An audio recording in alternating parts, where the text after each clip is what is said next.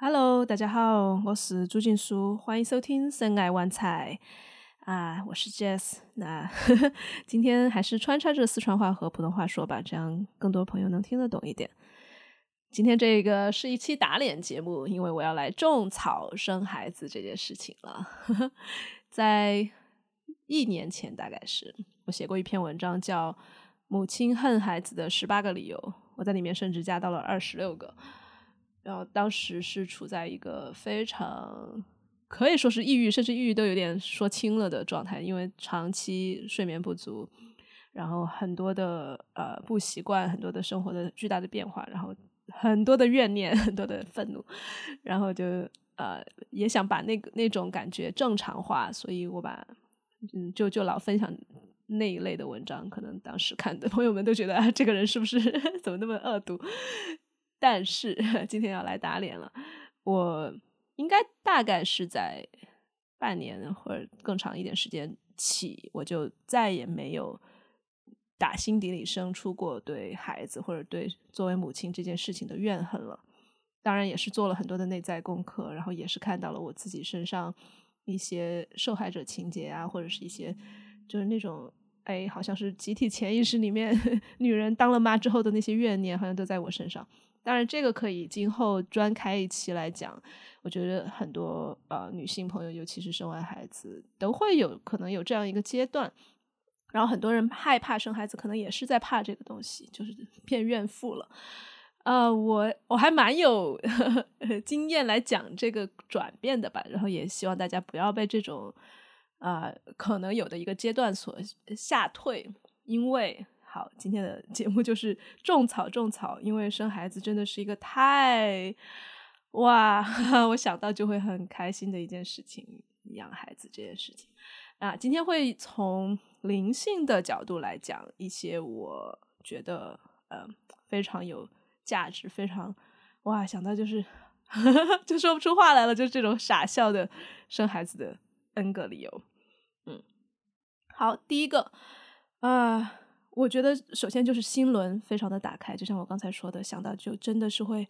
融化掉，然后会张开双臂，想要哪怕这会儿我孩子没在面前，我想到他，我都是张开双臂的样子，然后对整个世界也顺势就更加张开双臂的去拥抱了。啊，这个我我给大家举个例子啊，为什么这么容易开心，这么容易心轮打开？我孩子现在一岁半的样子，他刚刚开始学说话。呃，我平时教他打招呼是嗨嘛，但是他发不出来嗨这个音，然后他 他只会说爱，就就好棒，就他跟所有人打招呼都用爱，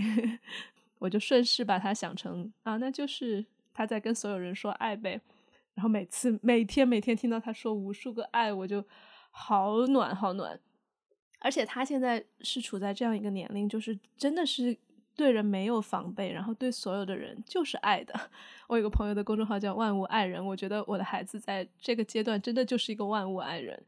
他看到小花小草都会打招呼，就会摇摇手说爱。然后我们家里面花园里面有一个呃刺猬形状的雕塑，就很可爱的呃蹲在那个花园里面。他每天每天，因为只要从窗户上望望出去，都能望到那个小刺猬。他只要看到那个小刺猬，他都会打招呼说嗨，啊，都会说爱，啊，我们的呃家里面还有一些植物，包括一些兰花呀。每当花开了之后，他一开始会去抓，我就跟他说：“我说这是你的朋友，要说要打招呼的。”然后他就开始说爱，然后每天就看着那个兰花就就说爱，啊，天呐，就他他在街上也是，他看到所有的人，我们坐在地铁里面，你就可以看出那个对照。就很多人会，呃，比如说在地铁里面就看手机，对吧？呃，或者是看看书啊，或者戴上耳机把自己封闭起来。他就是在地铁里面，他看到所有人都要说爱，看到所有人都会手伸出去想跟人啊做 high five，或者就会就会去碰人家。他也没有什么界限感，现在这个年龄，他就会，比如说有人手上有很 shiny、很很闪耀的那些表，他就会去摸人家的表，然后就会抚摸着，然后又跟人家说爱，然后就笑。他对所有人都是这样一个大大打开的状态，有时候让我看到真的会很感动，甚至会有一点悲伤，就是我我知道他这个阶段可能很快就会过去，因为我看他的同龄人稍微大一点的，就会开始进入一个呃超级有掌控欲的阶段，就会什么一切东西都是我的我的我的，就跟人抢。所以我我还蛮珍惜他现在这样一个，真的是跟人、跟花草、跟动物都是合一的，都是爱的这样一个状态。那说到爱呢，刚好在荷兰语里面。就是轻轻抚摸这个词也叫，就有点像爱，就是 I。然后他一开始会不知道轻重嘛，他经常会手去啊抓人啊打人啊。然后他的呃幼儿园的托儿所的老师们就会教他这个词叫 I，就每次说 I 的时候，他就会啊知道不能打了，就要轻轻的去摸，他就。经常他就一边说着“哎”，一边去摸啊其他小朋友的脸，或者是摸我的脸，或者摸摸我的啊肚子，摸摸我的头发，就一边说着一边说着“哎”，一边摸一下啊，这个也是超级超级融化的那种。每次他说“哎”的时候，眼睛眼神里面可认真了，就是真的是想好像去好好爱抚爱爱抚爱护一个东西似的。他就包括。我让他不要去抓那些花呀，一些植物。我说你可以跟他打招呼，也可以跟他轻轻的摸一摸，他就会很小心的去摸那个东西。所以，对，就是这这两个词都是意外的，一个其实是嗨，一个其实是抚摸，刚好都叫爱。我就嗯，就把它当成一个很美好的隐喻吧，就在生活中每天都都在被爱着，然后被每天都有人在说爱，嗯。所以这是一个心轮打开的感觉。说到这里，我最近刚好看到一本书，它讲呃什么叫原谅，就 forgive，他就把这个原谅用了一个就抖了一个呃语言游戏的机灵，他就说 forgive 是 to give as you would before the hurt happens，就是在他就是 forgive 嘛，就是在 give 之前，就是意思就是。你要去给予世界或者给予他人那种爱，就好像是在一切呃伤痛或者伤害发生之前，你会向世界敞开给予的那样。其实这销售说的恰恰就是我孩子的这种状态，他就目前没有受到任何啊欺凌啊，或者是啊嘲笑。我希望他尽可能少的受到这些东西，然后他就会真的心特别的打开，他去 give。那我说回到 forgive，就是原谅，就是说。你如果真的啊疗愈了、heal 了、原谅了，那就意味着你你对这个世界也是可以像你之前没有受到伤害那样的时候去给。哇，那种感觉，我老实说，我自己有时候经常也会心感觉是关上一部分的，尤其是对于容易 trigger 我的人，或者是一些哎走到街上我不可能像孩子那样大打开，所以有了孩子其实是一个很好的参照和提醒，然后就会。有时候会让我稍稍融化一点，对，所以这是种草种草生孩子的第一个理由，心轮打开啊。那第二个也是跟脉轮有关的，我觉得是一个海底轮的大清理、大扫除、大震荡。就对海底轮，如果有朋友呃不熟悉脉轮的话，它其实是关于你的根、你的来源、你的生家族。的一切安全感的，它像是一个基底嘛，就是海底轮是大概在我们的会阴的那个部分，就是真的是生命的源头的那个那个力量之源就在海底轮啊。那当然，孩子生下来，他就是就是他的生命展开之初，也就是海底轮最旺盛的时候。我经常有时候去。摸到它的时候，我都能感觉到我自己这边海底轮就开始有特别强的能量，有特别多的热呀，有很多的那种在动的感觉，然后我就会把它当成是一个帮我去连接到海底轮，然后重新去嗯去感受它。然后当然它有很多的呃也有沉重的部分，就是因为海底轮它是关于家族的嘛，就所以生完孩子之后顺势就会要。连带着去清理很多家族里面的，呃，各种过去的一些模式也好啊，或者是你跟家人的纠缠呀、抗拒啊、矛盾呀这些东西，其实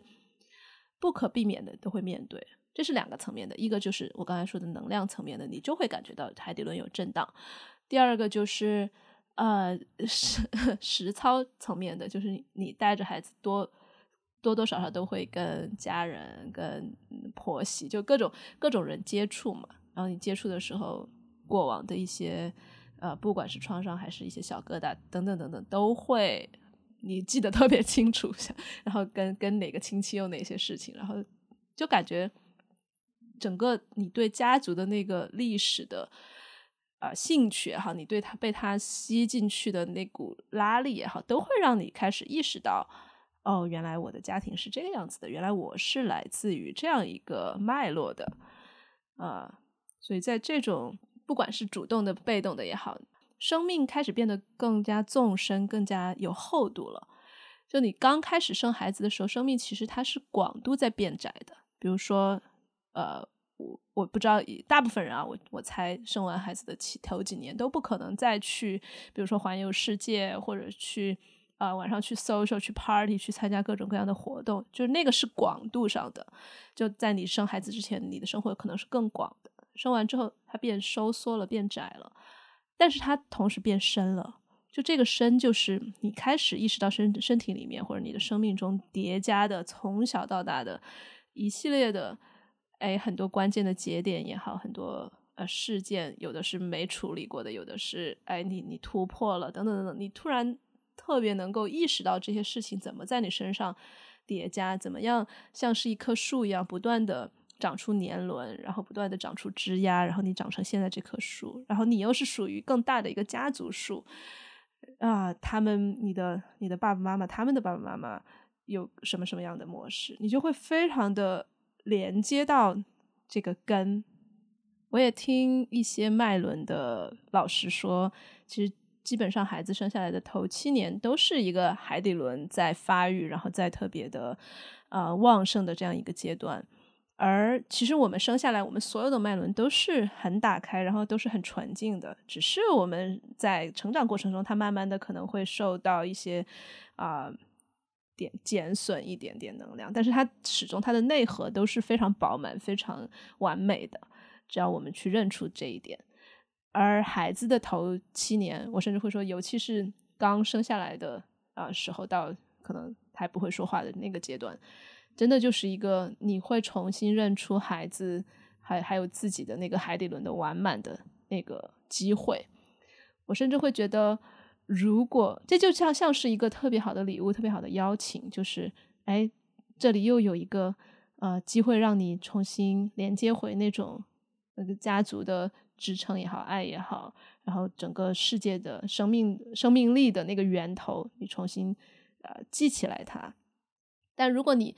记不起来，这这几年可能就是一个孩子他的海底轮慢慢的就收缩，慢慢的就暗淡下去，呃，所以就几乎是一个。让你有意识做的一个选择，到底是你顺着孩子的这么强大的海底轮来啊，把自己疗愈好，然后让让自己的海底轮也变强大呢？还是你自己因为受受不了孩子的一些，比如说哭闹啊，或者是给到你特别多的挑战，然后 trigger 你成为之前啊，对很多重复模式的样子，然后慢慢的孩孩子跟着你。下来呢，就是一种哎，你你是上天还是 让孩子下来？我觉得这是一个特别好的考验，也是特别难得的一个机会。对，所以这个就是关于海底轮的。那说到这里，我也可以跟大家 offer 一下我现在在做的一个疗愈，就是其实是我在生孩子之前很多年就开始对家族对。家庭系统排列，也就是海灵格的呃家排，很有兴趣了。然后慢慢的，因为通过家排疗愈了自己的很多跟原生家庭的一些创伤，我就开始更加敢去怀孕了。真的是，呃，生孩子肯定是有这样一个一个契机的，有一些做了很多的 基础的工作。然后到现在，我也就是研习加排蛮多年，然后也。正式的跟啊一个老师叫 Mark Woolen，呃学了加排的一一套流程，就非常的有效果。我最近的很多个案都在两个小时的深度这种疗愈之后，就产生了很多奇妙的变化。就比如说之前一直很卡的事情突然能够推动了，或者是啊之前一直莫名其妙的不知道哪儿来的恐惧啊，后来发现其实不是他们的，是他们的家人的。然后如果能够跟这种恐惧做一个啊切割，画一个边界，然后自己的路就会更加的顺畅。所以很多人给我反映，这个两个小时的疗愈非常的有帮助。所以如果大家有兴趣的话，可以在。啊，微信公众号“神爱玩财”的菜单栏里面找到我的咨询的方式，也可以直接回复“咨询”或者“疗愈”来找到这个详细的信息。好，所以这是第二个理由，关于海底轮的。那跟它有关的就是第三个视角，与源头更近。那刚刚也讲了，孩子他其实是呃天上来的，或者换换言之就是。它是从一个无形到有形的过程，而它比我们更接近于那样一个无形的地方。在这里，我分享一小段我写过的文字，就是关于这个的。孩子是从我们早已遗忘的故乡来到这个世界的。与其说新生儿是人类幼崽，我时常觉得他们更像小动物、外星人，甚至是另一种生命形式。灵与光刚刚开始降落在肉体，跟新生儿相处，便有机会接触到他们体内的秘密通道。只要静下来，匹配他们的频率，请他们载你一程，你就可以窥见源头的样子，窥见永恒的维度。这个真的是在我刚我的孩子刚生下来之后，我非常强烈的每天都有这种感觉，就是他。是，真的可以载我一程，真的是可以，因为他刚从那边来，然后我如果静下心来的话，我就可以也到那边去那么一小会儿，嗯，然后这种嗯源头到底是一个什么感觉呢？我们从孩子的啊 婴儿发育书里面就可以看到，因为书上会写，孩子要要到六个月才会学会课题永存和因果关系这两件事情。是什么东西呢？客体永存就是说，哎，当妈妈离开之后，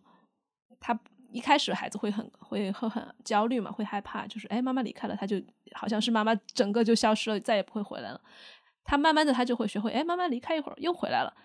离离开一会儿又回来了。哦，妈妈那个客体它是永远在那儿的，然后他他只是暂时消失了而已。所以这个就是客体永存。那在所有的婴儿。婴幼儿发育书里面都会被写成这是一种进步，因为他开始理解了课题永存这件事情。但是在我的科幻神棍的玄学的脑袋里面，我就会觉得这明明就是一种降维啊！就婴幼儿他来的时候，他是不知道课题永存的，这其实是一件特别牛逼的事情，就是他只活在当下，当下妈妈没在了，就是妈妈不在了，妈妈这个好像我们现在觉得是客体有身份的固固定的这样一个存在，其实是。呃，无常的其实是永远在流变的，这其实更接近于禅，对不对？更接近于我们很多什么佛学，尤其是啊藏传佛教，就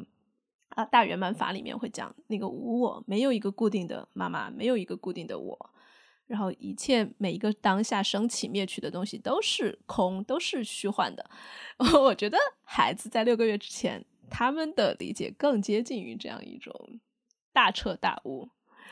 那同样因果关系也是，他的世界里面其实是没有时间的。他这一刻喝不到奶，他就觉得是永恒的一个痛苦。所以为什么他会 哭的那么厉害？他没有时间感，你没有办法说还有五分钟就好了，嘛五分钟我们就到家就可以喝奶了。所以在他的世界里面，没有时间也就没有因果，一切都是自然的在升起灭去。就我觉得他让我。经常开始意识到，哦，原来其实还有一种另外的看世界、看时间的方式，尤其是当他们啊，就是包括我的孩子，他真的是永远活在当下，就是哪怕上一秒哭的再难受，哪怕上一秒肚子再痛，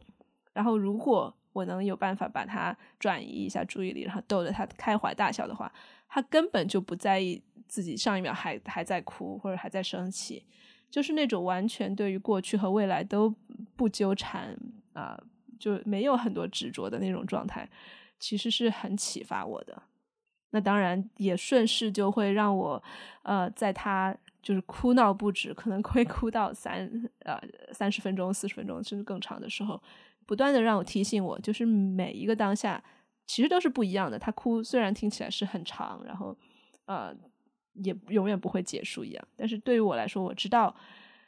这个当下他哭总会过去，然后下一个当下可能他就笑了，然后。当然，他也会过去，所以每一个当下都是值得珍惜的。这个就是内观其实最大的呃一个核心的概念吧，就是无常，就是 impermanence，就是变化。就每当我看到孩子他在他在这样的每个当下不断的切换的时候，我就会觉得他是在教我内观。就内观是 vipassana 嘛，然后我和我的伴侣就经常开玩笑说：“哦，我们在做 baby passana。”就 baby 他的状态不断的真的是挑战我们，邀请我们去回到一个 vipassana 的状态，所以也是一种修行，有没有？就大家 如果想要每天都做 vipassana，但是又没有时间静下心来在那儿打坐两个小时的话，做 baby passana 也是很厉害，也是很棒的一种修行方式。所以这是第三个。种草理由，那第四个是关于生命更完整。当然，在这里不是说人们陈词滥调的那种啊，有了孩子，一个女人的生命才完整。我呸，我不是那个意思，而是说，你看啊，我们的生命的记忆大概都是从三岁开始的。那三岁之前，我是谁？来，身为我是一种什么体验？我和父母的关系是什么样的？我的视角看世界是什么样子的？那我的啊性格到底是几分天生，几分环境塑造？这些都是一个谜，对吧？都我们都没有三岁以前的记忆。然后在跟孩子在三岁之前二十四小时近距离相处的时候，其实我就仿佛也把我自己的婴儿阶段重新活了一遍。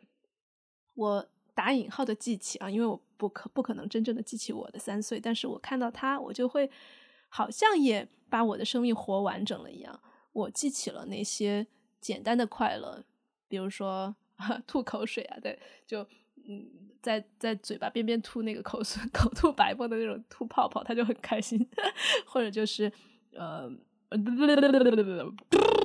就这种东西，或者是啃脚丫子，还有就是简单的眼睛看向窗外，看看我们窗外刚好有一个电车。就是那种电车的天线划破天空，然后天空是蓝色的。然后有时候天如果比如说傍晚的时候有那种火烧云，或者是很很玫瑰红那种紫色各种颜色的时候，他就真的会很痴迷，然后就会哇哦。对，说到这个哇哦，他也是他现在对于世界上大部分东西都是一个惊叹的状态，他因为都是第一次见嘛。然后他的哇就很夸张，他就哇。他就会那样说，然后走到街上，走到到处都是哇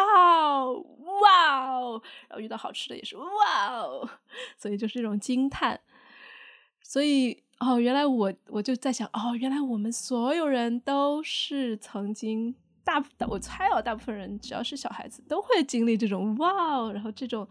啊很简单的快乐。原来他们的以及我们自己的成长脚步是这样子的。然后当然也会发现很多艰难的地方。身为一个从 从一个小动物长成一个人，比如说大家可能没有小孩子的人不知道，原来把食物送进嘴里而不是糊在脸上这件事情，其实是很需要 精准度的，需要反复反复的练习。然后勺子一不小心就 弄到耳朵上去了，也是很常发生的。甚至你从就很简单的一个动作，就是我们大家吃饭的时候，是不是直接把食物放在嘴里，就可以从嘴的前方送到后方去压，舌头动一动就可以送到喉咙边上去。但这件事情也是需要练习的。包括你现在用吸管喝水很正常，对不对？但是婴儿他是吮吸奶头是一个条件反射，但是吸管喝水它是用到的是不同的肌肉位置，用到的是嘴唇而不是舌头，所以用吸管喝水他都不会。哦，原来我一开始也是不会的，包括从躺着到趴着，然后从趴着到坐起来，这些都要经历好多好多次失败，好多好多次沮丧，啊，包括站起来之后，哎，开始走路了，每天我孩子要摔无数跤，然后但是我又发现，哦，原来对小孩子来说摔跤是那么正常、那么容易的一件事情。当然也是因为跟他们小，然后体重轻啊，就摔下去不是很疼有关。但是我就看到他们大部分人都是摔下去之后又爬起来，就可可爱爱的就开始跑了，或者是如果真的疼了，他们就会哭一哭。但是真的不会像我们大人，如果摔跤了，或者是在事业上或者什么感情上受挫了，就会自责，就会自我批评，就会怨天尤人怪世界。孩子们都都不会这样哦，我想起来哦，原来我小时候也不会这样，顶多就是觉得疼，不会觉得自己傻，不会觉得啊，那我放弃走路吧，都不会有这些。对，然后也记起来，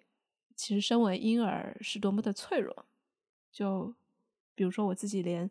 啊吃奶或者翻身都不会的时候，就我我的我小孩他真的是小一生下来，他舌头可能长了那个。就那个叫什么东西，反正呃，可 专业名字忘了，但是就他很难呃吃到奶，所以这件事情他都不会的时候，真的是百分之百依赖于照顾者，于是只有信任这一条路可以走，你不可能不去信任你的照顾者，而但是呢，你照顾者当然又是不完美的，所以被被衰落或者是被抛弃，永远都是。根植于体内，就是在 DNA 里面的恐惧，或者哪怕自己的意愿已经特别明晰了，就我觉得我已经哭的那么厉害了，我就是想换尿片啊，你怎么听不懂呢？然后父母却真的是 get 不到的时候，哇，那种沮丧，那种无力感，你看这两个东西对应着特都特别大，就是一边是脆弱，然后不得不无条件的去相信一个或者两个或者几个人，然后一方面是。你相信的人就是不断不断的不断的在让你失望，让你沮丧。我觉得这个就是 我们我们生下来几年刻在我们心里面的一些铭印，刻在我们的对于整个世界的认知里面的两种东西，一个就是巨大的信任，一个就是巨大的失望。你看，所以这也让我体会到生命的完整，就是生命其实依然是既仁慈又残酷的，既有爱。又冰冷的，既充满信任又充满沮丧的，所以生命其实已经一直都是这样，只是说当有婴儿在的时候，你会越发的感受到这种不和谐的共鸣一直在，是我们宇宙，是我们人生的底色。对，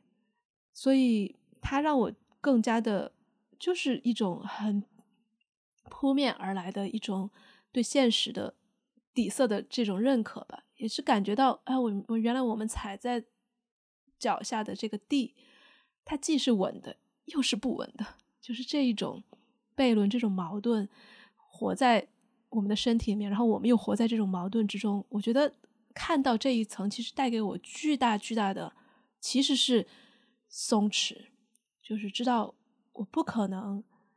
就像小孩子不可能期望有一个完美的。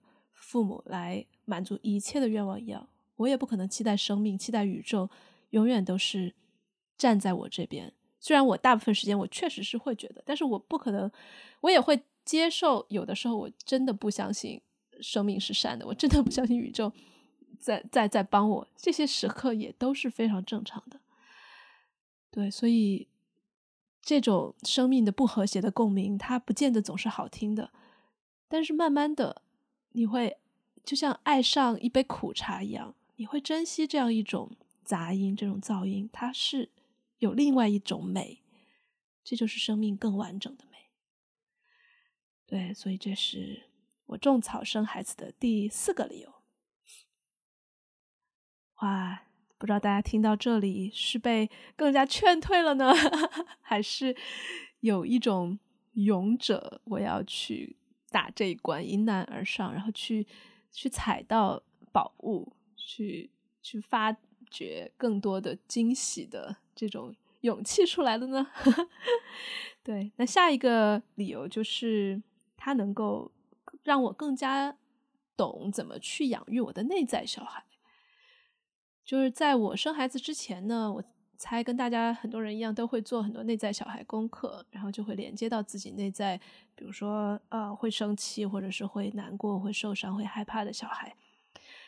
在我生孩子之前呢，就会总觉得啊，在小孩遇到这种情况的时候，那我就就抱住他呗。嗯，你知道，在在脑海中的想象就是啊，我抱住他，或者我摸摸他，我我牵牵他的手，或者我对他说我爱你。就 在生小孩之前，顶多就会这几招。但是生完小孩之后，你就会发现，哦，原来内在小孩可能跟你自己的小孩一样，根本不听这些东西。比如说，我的孩子他现在处在一个很容易发脾气，就 tantrum 的阶段。就大部分人就会说，一两岁、两三岁这个阶段就是超恐怖的，就是他们一旦爆发，就真的是会，呃，就就就爆炸式的，哪怕他是一个小小不点儿，你都会感觉到那种巨大的愤怒、巨大的那种那种脾气，就真的是 对我来说，我就会觉得那个能量超级超级震撼人。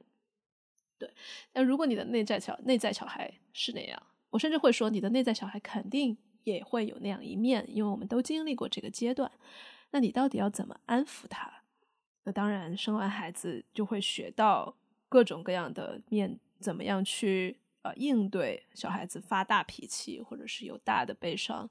就呃。英文的育儿书老会讲这种关于 big emotion 嘛，就是特别大的情绪。小孩子他生下来他根本不会 handle，他不会，没有人教过他。比如说，呃，自己的玩具突然被抢了，然后那种又是哎突然吓了一跳，又是生气，又是委屈，又是害怕，就那么复杂的那些大情绪来的时候。怎么去慢一个一个的拆解，一个一个的去接纳，一个去觉得 OK，然后有人在旁边抱住你，安抚你，甚至一开始都抱不住，因为他会特别的爆炸性的，会到处乱乱踢乱动。你怎么样作为一个父母，一个成年人在旁边，既温柔又坚定的，只是把他抱住，或者只是在旁边不抱他陪他，但是又不不被他影响。哇，我觉得这个。真的，谁修炼出来，谁就是无敌了。这在 不管是在职场上，还是在跟任何人相处的过程中，你都可以有一个特别稳定、特别又又特别真实，不是做出来的，不是教科书上说什么你就去做什么的，而就是那种从心里面生出来的一种稳定，一种去去能够成为那么一个大爆炸的能量的容器的那样一份心量。哇，真的太值得去修了。所以我在一开始孩子生下来，他特别爱哭，特别容易发脾气的时候，我是真的手足无措的，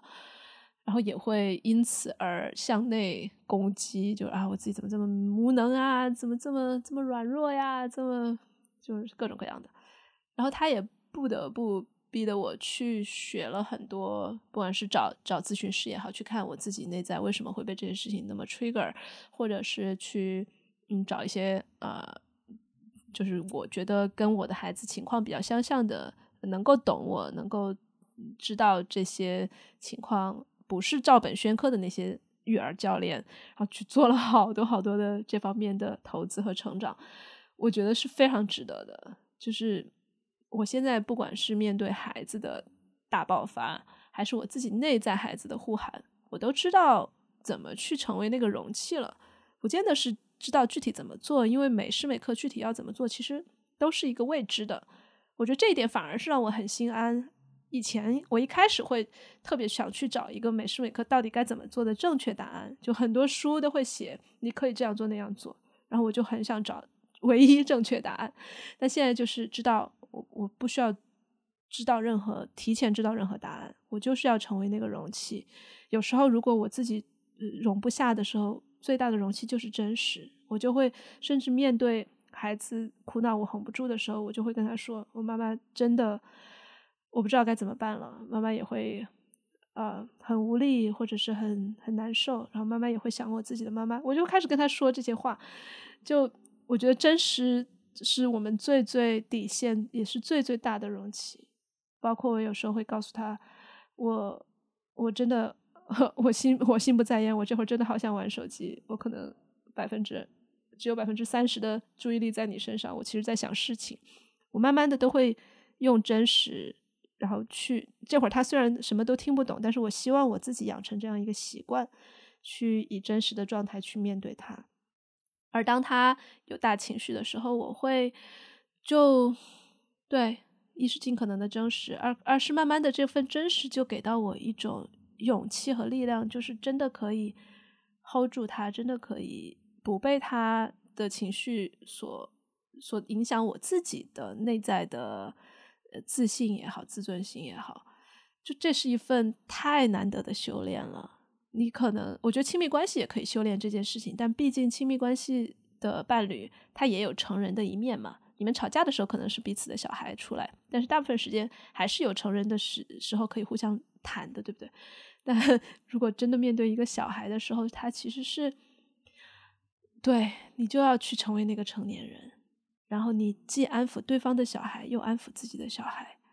说到这里，我平时我我最近会用的一个方式是，当他真的特别的，就无理取闹，特别哭闹。其实其实说实在的，没有无理取闹这件事情，一定是他有需求没有满足。但是听上去就是，哎，怎么又突然又又又发脾气了？我我最近在实验一件事情，就是不去安抚他，而是去安抚我自己。就是我不会去对着他说话，说宝贝你怎么了？我就开始对着我自己说话，就是我自己内心因为他的愤怒和烦躁，升起了一个要么是害怕的小朋友，要么也是生气的小朋友，我就会直接用，就前面两期我也在用四川话嘛，就用我的方言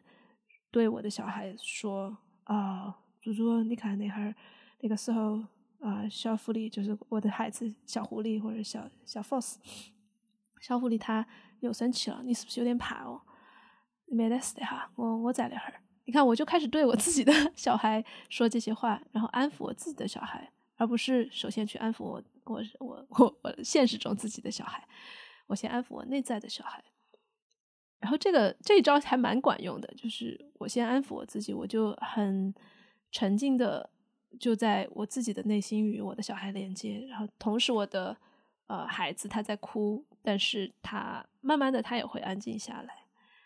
对，总之就是 养育内在小孩这件事情真的是有好多好多的可以讲的，尤其是怎么样不去一刻意的要求自己成为一个特别完美的父母，好像误以为只有那样才能够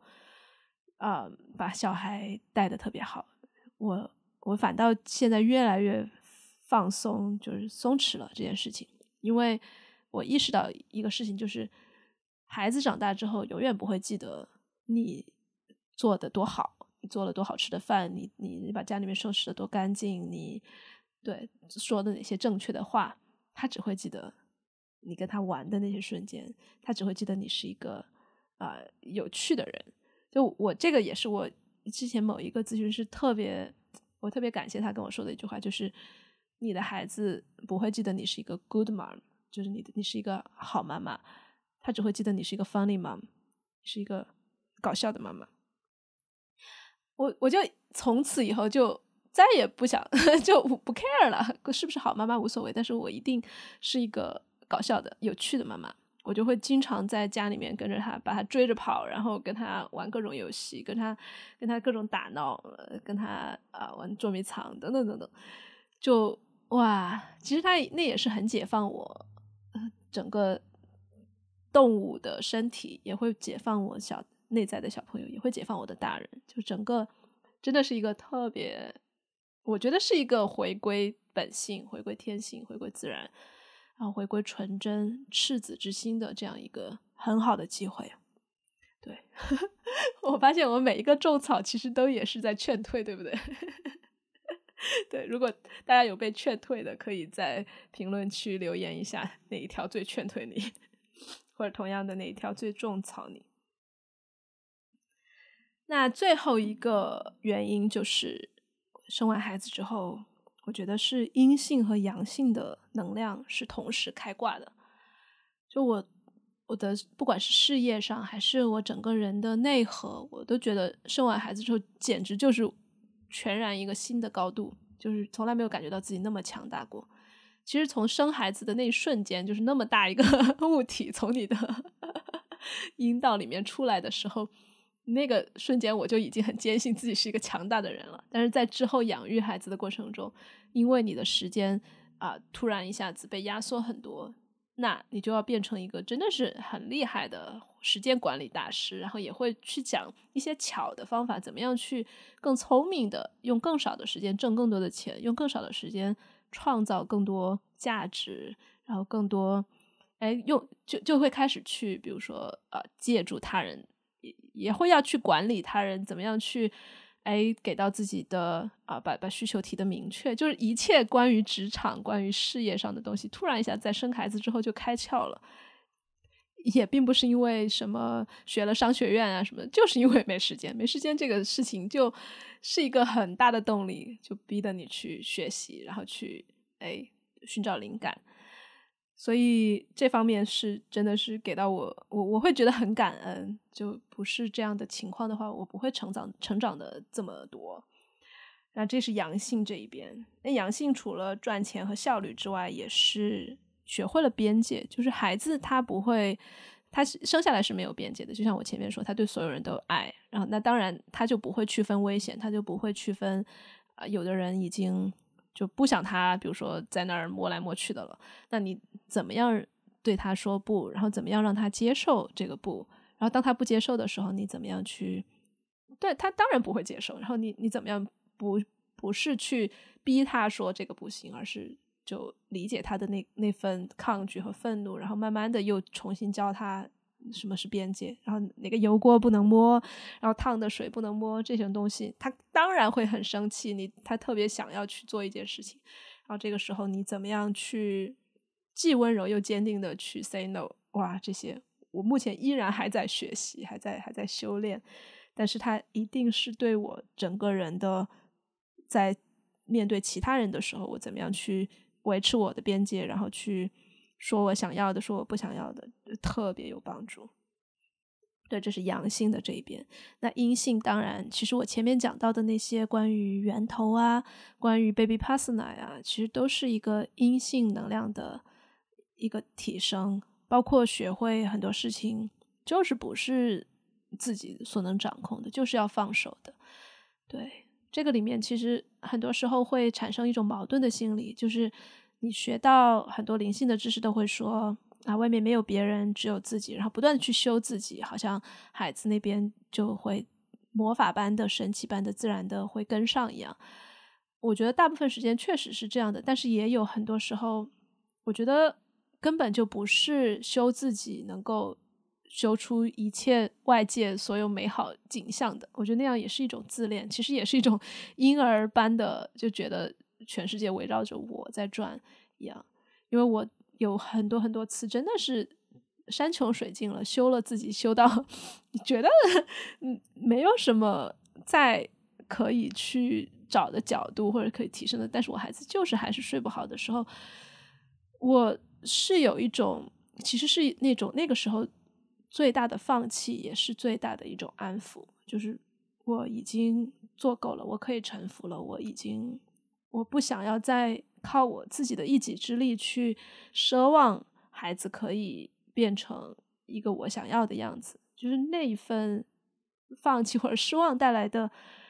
巨大的安慰。对我上一期好像也讲到这个内容，就是非常的让人 humbling 吧，就是让人谦逊，就是知道不是一切我只只要把自己搞好了，一切就会好的，就反而是一种。对宇宙的更大的信任，你看这听起来有点怪，是不是？哎，为什么不是宇宙给了你一切你想要的，所以你会信任宇宙？我觉得更大的信任是宇宙不给你想要的，你却更信任哦，原来这个世界有那么多比你大的东西。那一种谦逊是非常非常，我觉得是是很宏大，是很震撼的。对。好啦，今天我就先讲这么多吧。我希望把这个种草孩子的呃这个话题，今后如果在我孩子再长大一点，我可以继续讲他，讲一百期。嗯，我我我真的是，哎，太太感动了，太感恩了。哪怕比如说我今天录这期节目的时候，也是昨天晚上只睡了几个小时，因为孩子又他感觉到不安全，然后他睡不着，我就弄得我和伴侣都就非常少的睡眠。但是我现在真的是一丝丝都不会怨这个睡不够或者孩子的吵了，不是真的不是一种就是故意粉饰或者怎么样，因为我一年前完全达不到这样一种不怨的状态的，一年前是充满了怨恨，然后充满了就是一种怨天尤人、受害者，我没有办法，我为什么是我为什么这么惨这种感受，但现在。真的是可以很平静的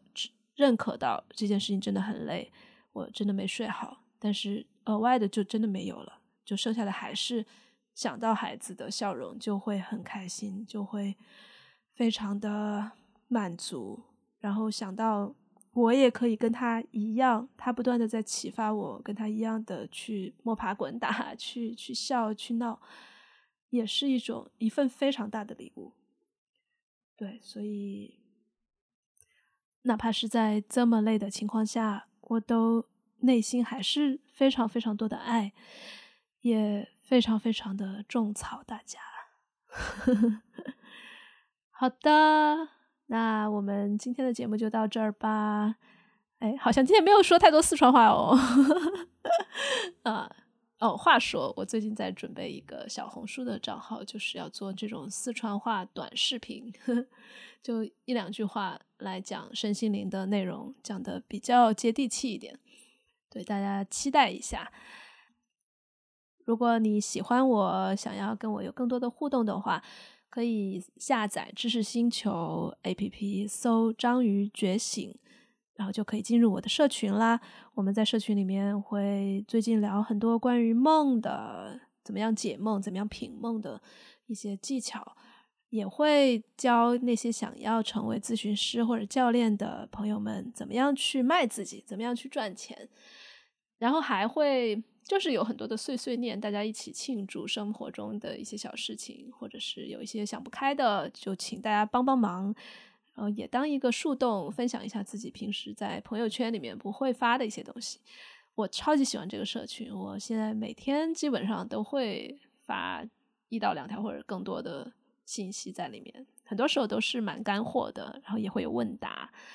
对，所以我特别啊，希望能够在社群里面见到你。那如果你不加社群呢，也欢迎你在爱发电为我。用爱发电，就每个月可以固定支持我一杯咖啡的钱，或者是更多，然后让我可以更加自在的这样子跟大家分享一些内容。那另外就是前面提到的，如果你想要找我做个案的话，可以在公众号里面搜“个案”或者咨询，就能够找到我的呃这个代际创伤深度疗愈两个小时嗯的一个个案的情况。还是非常非常的推荐这样一种疗愈的方式，它会给到你一个前所未有的角度，非常的广，因为它涉及你的祖祖辈辈，涉及你的整个家族，你的未来，它会给到你一个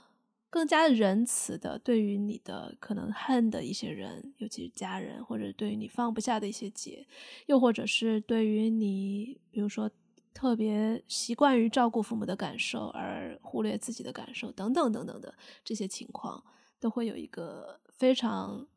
好的梳理和一个仪式来改变你内在的格局，